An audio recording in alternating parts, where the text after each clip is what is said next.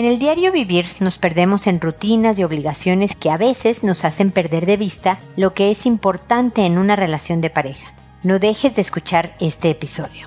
Esto es Pregúntale a Mónica.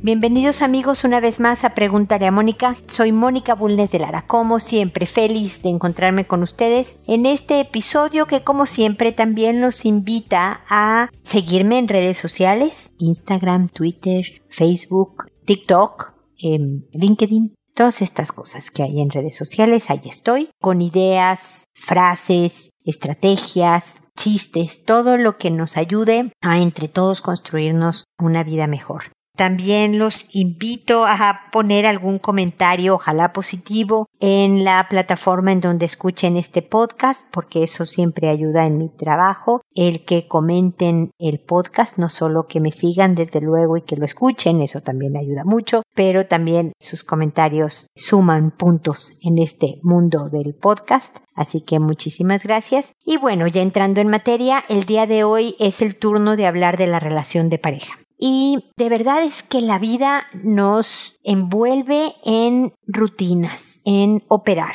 en cumplir con responsabilidades y actividades, a veces que tenemos que hacer y a veces que queremos hacer tener una vida social, tener un pasatiempo, el desarrollarnos profesionalmente, en mil cosas. Y desde luego el tener una pareja y una relación duradera, cariñosa, cercana y demás. Y muchas veces tenemos una idea concreta y fija de lo que queremos en nuestra relación y de lo que creemos que debe de ser una relación de pareja y cómo debería de ser. Y por muchos años le damos importancia a una serie de cosas que a lo mejor después nos damos cuenta que no la tenían tanto. No sé si te ha pasado esto, que de repente discutiste por algo que a veces días, a veces meses, a veces años después dijiste, ay por Dios, ¿por qué me peleé por eso que no tenía importancia? Entonces, el día de hoy, este comentario inicial que siempre hago en los episodios es para mantener en primer plano lo que es de verdad importante en la relación. ¿Qué es lo importante? Lo que dije hace ratito, mantenerse juntos, cercanos, cariñosos. Tenemos una pareja para tener compañía, para tener cariño, para tener alguien con quien ver la tele, comentar una inquietud, reírnos un rato, nos diga de su día y nosotros decirle de la nuestra, como que compartir nuestro paso por este planeta con alguien. Más allá de nuestra familia extensa, nuestros papás, nuestros hermanos, primos y demás, nuestros amigos o nuestros hijos. Alguien un poco más cercano que eso. Y mira que nuestros papás son cercanos, nuestros hermanos no se diga. Pero la pareja es con la que compartimos la cama, y que finalmente se convierte en la persona que debería de conocerte más que nadie en el mundo y que tú la conozcas más que nadie en el mundo y por lo tanto que la relación sea en sí mismo lo más importante. Y eso le da una perspectiva diferente. Discutir por el orden de la casa es importante, ¿no? El organizarnos y el hablar sobre qué tipo de limpieza y organización queremos tener, es algo bueno. Pero ofendernos, burlarnos, eh, aventarnos cosas y demás en nombre del orden y la organización, creo que no vale la pena. Creo que ahí están fallando cosas más importantes que la organización del hogar. ¿Me explico? Entonces, si yo me voy a enojar por algo, es realmente cuestionarme si vale la pena morir en esta batalla. Y si sí es un tema sumamente importante como para que entremos en una seria argumentación, Número uno, como lo he dicho en muchas otras ocasiones anteriores, siempre con respeto, con cordialidad, con amabilidad, detenerla cuando estoy perdiendo los estribos, pero siempre pensando que no voy a obtener exactamente lo que yo quiero y que el objetivo final es que al final, perdonen la redundancia, tú y yo, pareja mía, acabemos bien, acabemos tranquilos, acabemos cercanos. Y para eso alguna vez hablé sobre ciertas reglas en las discusiones. ¿Se acuerdan? Aquel viejo episodio en el que les hablaba de mantenernos en el enfoque. ¿Cuál es el tema del que quiero hablar hoy? Aceptar su bandera de la paz. A veces es un chiste de la otra persona, a veces es unas palmadas en la espalda, a veces sí es un discúlpame, me equivoqué. ¿Cuál es su señal de la paz? No enfrente de hijos, familiares o amigos. Estas reglas de las que hablábamos es bien importante para que independientemente del tema del que estemos hablando, por importante que el tema sea, que lo más importante seamos tú y yo y siempre protejamos el tú y yo por sobre los demás temas, porque eso es lo que debe de subsistir a través de los años. Nunca voy a ganar exactamente el 100% de una batalla, aunque yo tenga toda la razón. Voy a dar un poco de terreno, si yo tenía la razón, pero a veces también tú vas a dar un poco de terreno cuando tú tengas la razón y se vaya a hacer sobre todo lo que tú decidas, me explico. De eso se trata una buena convivencia porque siempre lo que vamos a recordar es que lo importante somos tú y yo, la relación.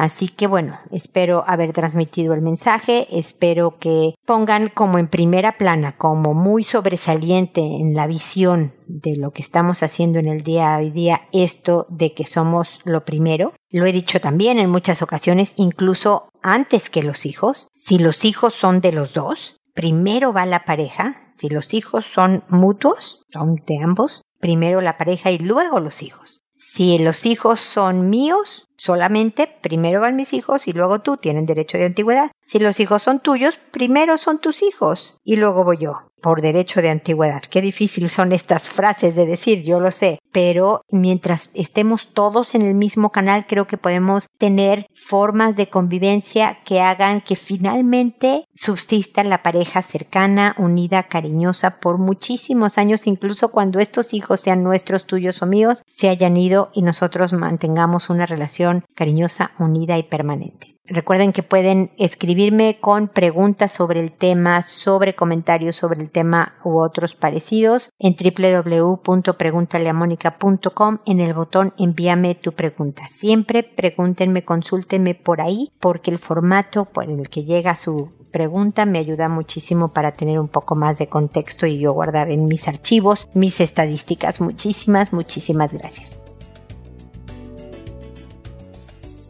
Bueno, después del comentario inicial me dispongo a responder sus consultas que como saben son por orden de llegada, que a todo mundo le cambio el nombre para conservar su anonimato que una vez que he respondido a la consulta y la pregunta se publica en la página, eh, le escribo a la persona que me consultó diciéndole el número del episodio, el título del episodio, el nombre que le inventé y le mando el enlace directo del episodio para que pueda escuchar mis comentarios a su consulta sin mayor preámbulo, sin hacer demasiados clics en otras aplicaciones ni mucho menos. Me llego a tardar hasta dos semanas. Si han pasado dos semanas y no te he respondido, por favor escríbeme y avísame, porque hay veces, ya saben cómo funciona la tecnología, que de repente hace perdedizo ciertas cosas. Entonces quiero asegurarme que tengo su correo en la lista de espera y que está a punto de ser respondido. Y si no, para buscarlo, encontrarlo y demás. Pero a todo mundo le respondo. Lo hago por este medio, por el podcast, por audio, porque me escuchan mucho más personas de las que me escriben y por lo tanto puede ser que les sirva de ayuda, de alguna idea, algo que comente en respuesta a otras personas para el propio caso que esté viviendo esa persona, ¿no? Así que bueno, esos son los parámetros de Pregúntale a Mónica. Y el día de hoy empiezo con Olivia que me dice, querida Mónica, me da un enorme gusto poder volver a exponerle un tema que la verdad me rebasa y el cual me preocupa. Tengo tres hijas. La más grande ya no vive en casa, ya se casó. La mediana tiene 20 años y ella es la que me preocupa. Un día nos presenta a un novio, pero no se veía totalmente varonil. Era robusto, de lentes, cabello medio largo.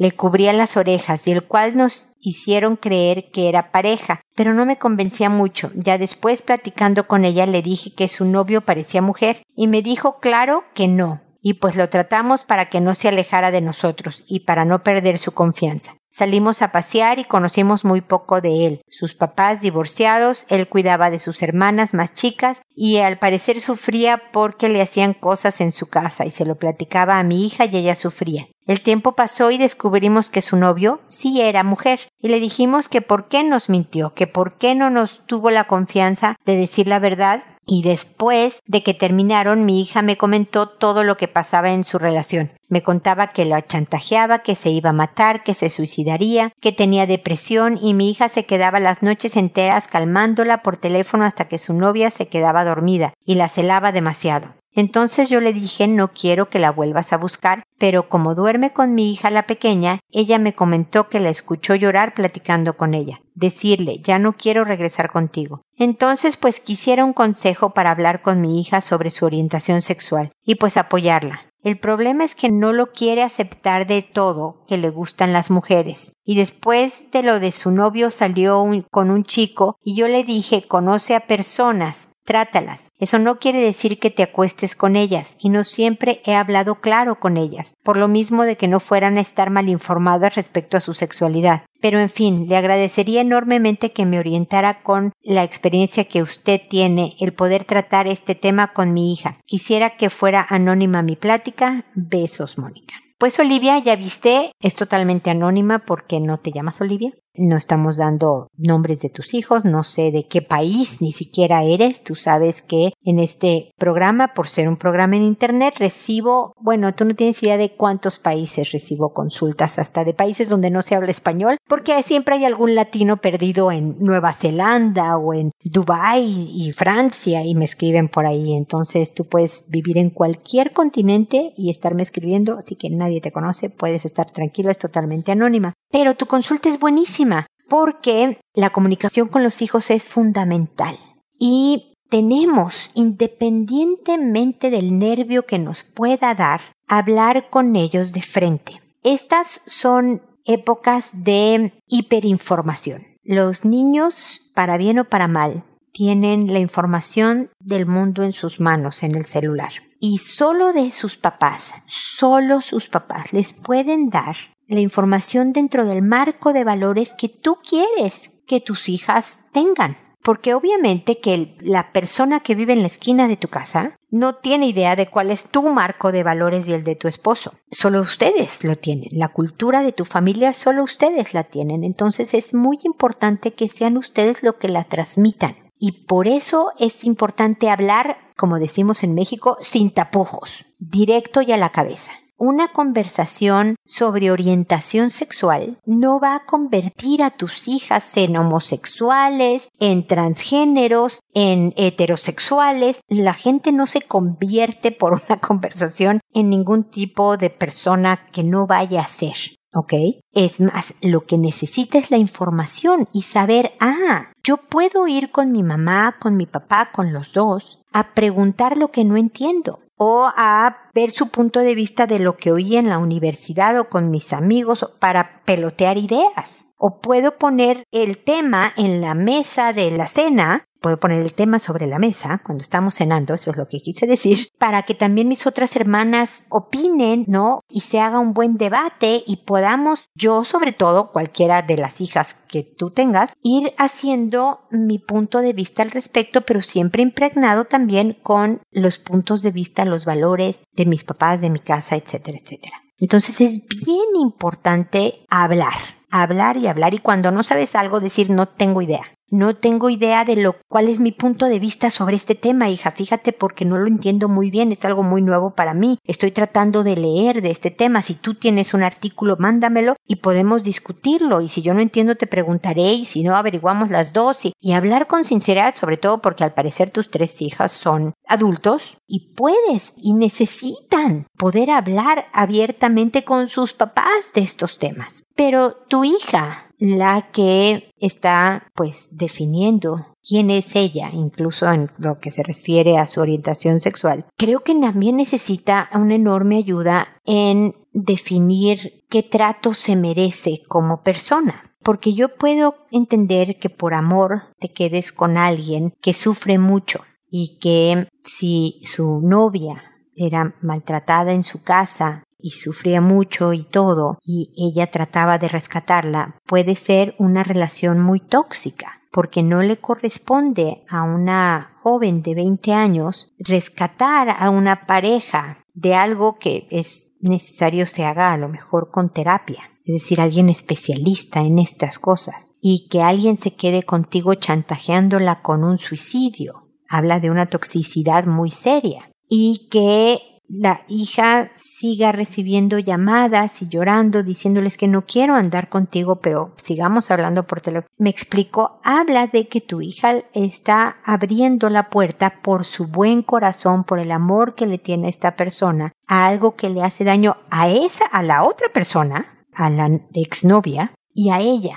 Esto va más allá de qué orientación sexual tengas. Esto habla de la elección de pareja que vas a ser como persona, no si es hombre o si es mujer. ¿no? Es cómo te va a tratar, qué tipo de vida vas a tener, cuáles son los motivos por los que te quedas con alguien, por miedo a que se suicide o porque están creciendo como personas juntas en un ambiente de amor y de alegría y de conflicto, como es normal en alguna en las relaciones de pareja, pero sin miedo. ¿Cuántas veces me habrán oído decir los que oyen pregúntale a Mónica desde hace más tiempo, que el miedo no puede ser bajo ninguna circunstancia un ingrediente dentro de una relación de pareja. Nunca, jamás debes de sentir miedo en una relación de pareja. Entonces, esos son temas a hablar también con las hijas, ¿no? Más de que si te gusta el hombre, si te gusta la mujer, si eres niña te deben de gustar quiénes y cómo y a qué horas y de qué manera y quién eres tú. Es también el trato, el qué te mereces, el quién eres y por qué te relacionas con una persona y cuándo es el momento de meterte a la cama con alguien, por ejemplo, y por qué razones. Si por motivos físicos, amorosos, intelectuales, económicos, ¿cuáles? O sea, temas incómodos, difíciles, pero reales que tus hijas necesitan oír de sus papás y nada de, y porque es de gente decente y si no te vas a tu cuarto sin cenar, no, sino de decir, a ver, digamos cosas inteligentes, digamos criterios que hablan de crecimiento, de fortalecimiento, de, de alegría de vivir, de, ¿no? De lo que de verdad está hecha la vida, hija. De lo que te estoy diciendo son de estas cosas. No de tu mamá que te va a castigar en tu cuarto porque has sido una mala niña. No, ya no, tienes 20 años. Hablemos de la vida que te vas a construir. Y una gran parte de la vida que te construyes es con la pareja en que la haces, esa vida. Tu pareja determina en gran medida tu grado de felicidad, tu grado de buena vida, de mala vida que puedas tener. No es completamente. ¿Cuántas veces hemos hablado de que la felicidad depende de ti, de verdad? Bueno, pues también de quienes te rodean y elegir una buena pareja, una mala pareja puede entorpecer, digamos, tu felicidad en el día a día en muchas ocasiones. Entonces, a ver, hablemos de estos temas, hija. ¿Me explico, Olivia? Oliva, te he estado diciendo Olivia, creo. Hasta el, hasta el nombre que te invento lo digo mal. ¿Cómo ves, Oliva? Espero estarme explicando en, en, en, cómo hay que hablar con los hijos, porque aquí, y, y oye, pero es que, ¿quién te dijo que yo estoy hablando con ella? mira, hija, la casa tiene paredes muy delgadas, mi amor y te he visto cómo está. Más que, más que delatar a la hermanita chiquita que, que dijo que, mire, mi hermana sigue hablando con su ex, centrarse en lo que importa y empezar a decir, ¿sabes qué? Vamos a, a, cambiar las políticas de esta familia y vamos a empezar no todas las noches, que flojera hablar de temas profundos y serios y complicados todas las noches que tenemos o todos los sábados que, ¿no? Desayunemos tarde, pero vamos a hablar más seguido de temas buenos y formativos y de crecimiento para todos, porque además yo, Oliva, mamá de ustedes, también tengo mucho que aprender del mundo de hoy, del mundo joven, de cómo ven ustedes las cosas, de las cosas que puedo estar de acuerdo y cosas de las que no voy a estar de acuerdo, pero nos vamos a seguir queriendo y respetando, sigamos adelante, bla, bla, bla, así, me explico. Creo que eso va a ser un enorme crecimiento para toda la familia y creo que le va a hacer mucho bien a tus tres hijas, incluso la casada, y desde luego a esta joven de 20 años. Cuéntame cómo te va, espero que sigamos en contacto. La que sigue es Penélope, que me dice Hola Mónica, me da gusto que me leas y me llena de felicidad poder contactarte. Gracias por estos espacios que haces posible. Te cuento, la familia de mi pareja tiene una relación con el dinero de manera distinta a la mía. Es decir, para ellos es usual pedir préstamos y vivir con obstáculos económicos. De lo contrario, no es de mi gusto pedir préstamos a menos que sea necesario y cuando lo he necesitado siempre voy al corriente. Pero obvio, antes hago mi cálculo para ver si me es posible pagarlo. Dicho esto, te cuento que hace un año en una plática le comenté a mi pareja que el banco me había llamado para enredarme con un préstamo preautorizado, que todo era muy rápido y que desde mi app podía solo decir sí y tendría el dinero. Yo contando en tono de burla. A lo que él me respondió que sí lo pidiera ya que su mamá debía un préstamo de 80 mil pesos a un familiar. La pareja de mi suegra hacía unos meses que había fallecido y fue entre los dos quienes consiguieron el préstamo. Mi pareja me dijo que su mamá recibía dinero cada mes y que ella me pagaría. Sin yo estar muy convencida, accedí. El problema vino a los dos meses que la señora ya dejaba de dar la mensualidad y yo le insistí a mi pareja. De repente él me daba algo de la mensualidad, pero solo de repente, porque como te digo, no tiene buena relación con sus finanzas. Tenemos un bebecito de cuatro meses. La señora nos dejó la casa donde ella vivía. Para nosotros no pagar renta. Se fue con sus hermanas a vivir. A pesar de esto, mi disgusto por la situación sigue, ya que mi nómina no me llega completa. Y mi pareja, a pesar de que yo administro su quincena y la mía por mutuo acuerdo, y a pesar de que estamos viviendo en la casa de la señora, no me es justo lo que está ocurriendo. A veces pienso, bueno, es como si pagáramos una renta, pero yo sigo sin recibir mi quincena completa, y así me es más complicado ahorrar, etc. No sé qué hacer, si hablar directamente con la señora, mi suegra, o hablar con mi pareja de esto. Ya lo he hecho y me ha respondido esto. No tiene dinero, su mamá. Estamos viviendo en su casa, antes rentábamos, pero vivíamos muy justos de dinero. Aquí la vida es muy cara. Yo te doy todo mi dinero, eso dice su pareja a Penélope. Entonces no sé si ya no decir nada mejor. Son cuatro años de préstamo y solo ha pasado uno. Gracias por darte el tiempo.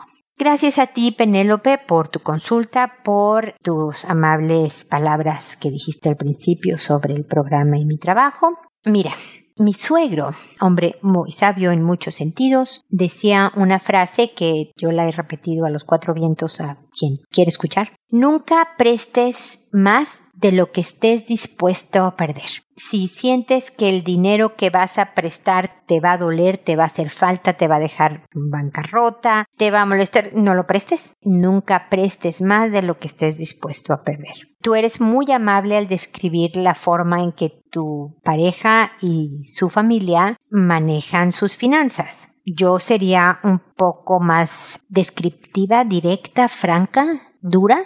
Yo diría que son irresponsables, porque si pides un préstamo y luego no los pagas, eso es ser irresponsable. Si pides un préstamo sabiendo que no los puedes pagar, eso es irresponsable. Y yo creo que pidieron el préstamo, tu pareja y su familia, y su mamá, sabiendo que ellos consideraban todos estos puntos finales que tú me diste como el pago de esas mensualidades. Es decir, mi mamá no tiene dinero, entonces considera que pues es lo que te puede dar cuando te lo pueda dar. Estamos viviendo en su casa y antes pagábamos renta, considera cada mensualidad como un pago de, como si fuera una renta, ese es el pago que te estamos que le estamos dando a mi mamá por el préstamo. Y tres, yo te doy todo lo que tengo y no te puedo dar más, entonces ni para qué te quejes, ¿ok?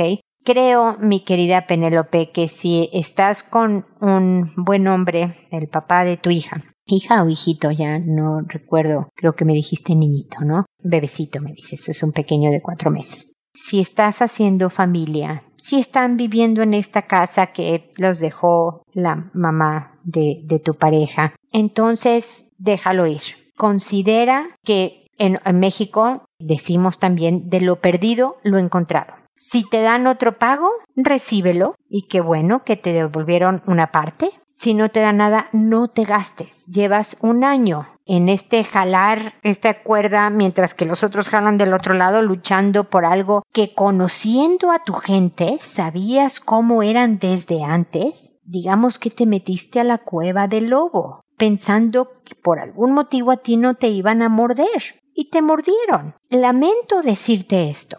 Me encantaría poderte decir unas palabras mágicas que hicieran que ellos dijeran, qué barbaridad, tienes toda la razón, permíteme, déjame, me vuelvo por una vez responsable económicamente hablando y te pago religiosamente la deuda como la negociamos, aquí está tu dinero. No te gastes. Por ti, principalmente, por tu hijito, por tu relación de pareja, recibe cuando te el dinero, lo demás disfruta la casa que estás viviendo, aprovecha que no están gastando tanto en una renta, en una donde vives que se vive caro y espero que estos tres años del préstamo pasen rápido y aprende la lección, Penélope. No vuelvas a prestar no vuelvas, por eso me caen tan gordos las empresas y los bancos que ofrecen tarjetas de crédito y, estos avances de efectivo, se les dice aquí en Chile, ¿no? Tiene autorizado un avance de efectivo de no sé cuántos miles, millones de pesos, que con un clic usted tiene el dinero y nada más endeudan a la gente que se puede encontrar muy apretada de dinero en un momento dado y luego acaba más ahogada, porque me caen muy gordos. Pero tú sabes que hablarle de estas cosas a tu pareja es construir tu propio hoyo en donde te vas a tropezar. Entonces, nada, aprender respirar profundamente y concentrarte en lo que sí tienes, una casa que no te cuesta, un hermoso bebé, una linda relación con tu pareja y recibir el dinero cuando, pues por milagro del Espíritu Santo, te paguen ciertas partes del préstamo. Ojalá que finalmente, poco tarde y mal, te acaben de pagar lo que les prestaste, que 80 mil pesos son mucho dinero, pero espero que te lo terminen de pagar algún día. Lamento que estés en esta situación, sé que soy poco consuelo, pero te entiendo perfectamente la frustración que tienes, pero no te hace nada bien sentirla. Así que no hay más en este caso que soltar soltar y, ánimo. Aquí estoy para echarte porras si necesitas más espacio, ¿ok? Para ser oreja y para desahogarte. Seguimos en contacto. Quincy me dice, estoy saliendo ya por cuatro meses con una persona que no se deja abrazar. Abrazar mucho cuando estamos en la cama. Yo tiendo mucho a abrazar y a veces a quedarme dormido así, pero él no. A él le agobia y le empalaga, dice. No es mucho su estilo hacer eso. Cuando inconscientemente durante el sueño lo abrazo, él quita la mano. Al final, él termina durmiéndose en la orilla de la cama, casi a punto de caerse para evitar que lo abrace, jeje. Es algo cómico. La verdad, esto no es algo que a mi punto de vista pudiera quebrar la relación, pero sí me gustaría que se deje apapachar un poco más. ¿Tú qué opinas, Mónica? ¿Hay algunos consejos que me puedas dar para que poco a poco yo pueda ir cambiando su fobia a los abrazos? ¿O soy yo el que tengo que cambiar y que se me quite esa necesidad de abrazar? Ojalá no. Los abrazos son tan bonitos y necesarios, creo. Saludos y muchos abrazos para ti. Más contexto, si no los quieres leer está bien, es solo para darte una mejor idea. A él lo abandonó su papá como a los 13 años. Fue una etapa difícil para él y tuvo que asumir el rol de figura masculina en su familia. Esto lo hizo madurar, entre comillas, más rápido de lo normal. Siempre trabajó y estudió. También en las pocas relaciones amorosas que ha tenido no le ha ido bien. La última fue particularmente difícil. Eso hizo que se creara una armazón para protegerse. A él le cuesta abrirse y cuando lo conocí noté esa muralla a su alrededor. Ahorita esa muralla ya la penetré y es más abierto y confía más en mí. Sé que hay otras paredes que todavía tengo que atravesar, pero eso de los abrazos sí me gustaría ver si hay algo que se pueda hacer para mejorar. Hola Quincy, veo que eres una persona impaciente. Llevas cuatro meses con el hombre y ya me dices que has atravesado el caparazón, el armazón, la muralla. En cuatro meses me parece un gran avance. Yo no creo que lo vayas a convertir en el osito de peluche que vaya abrazando al, por el mundo a cuanta persona se le pasa enfrente, no lo vas a hacer distinto. Más que hacerse la figura masculina de su familia a los 13 años lo haya hecho madurar, yo creo que eso te endurece y yo creo que esa es la parte de frialdad física que a lo mejor provocó en él en su vida adulta, ¿no? Como que protege su corazón de dolores que trae arrastrando desde hace mucho tiempo. Entonces tiene algún tipo de explicación esta forma de ser, pero te está dejando entrar. El tiempo y un ganchito, mi querido Quincy, es, es lo que pasa. Yo creo que si me dices que te ha dejado entrar, que ahí la llevan, sé paciente, no lo agobies, no lo tires de la cama, no lo arrincones en una esquina para desprenderse un poco de, de tus abrazos. Definitivamente yo soy como tú, yo soy apapachadora, te entiendo la falta que puede hacer, pero no puedes obligar a la gente a tus apapachos y sé que así lo entiendes tú también. Yo creo que tarde o temprano él también va ¿Ves lo que dije al principio, no? Él va a ceder un poco y tú vas a ceder un poco. A dejarle su espacio de menos menos contacto físico para ciertas cosas, pero va a aceptar tu contacto físico para otras. Así nos vamos a ir poco a poco y no sé a dónde llegan si continúan ustedes en su relación, pero con calma. Son solo cuatro meses, creo que van bien. Respira y pásatela bien. Están empezando, esta es la etapa de la luna de miel que le llaman, en donde todo es diversión y buena onda. Entonces, date tiempo. Ok, Quincy, espero que te sirvan mis comentarios y que sigamos en contacto. Y espero, amigos, que nos podamos volver a encontrar en un em, episodio más de Pregúntale a Mónica. Y recuerda, decide siempre ser amable. Hasta pronto.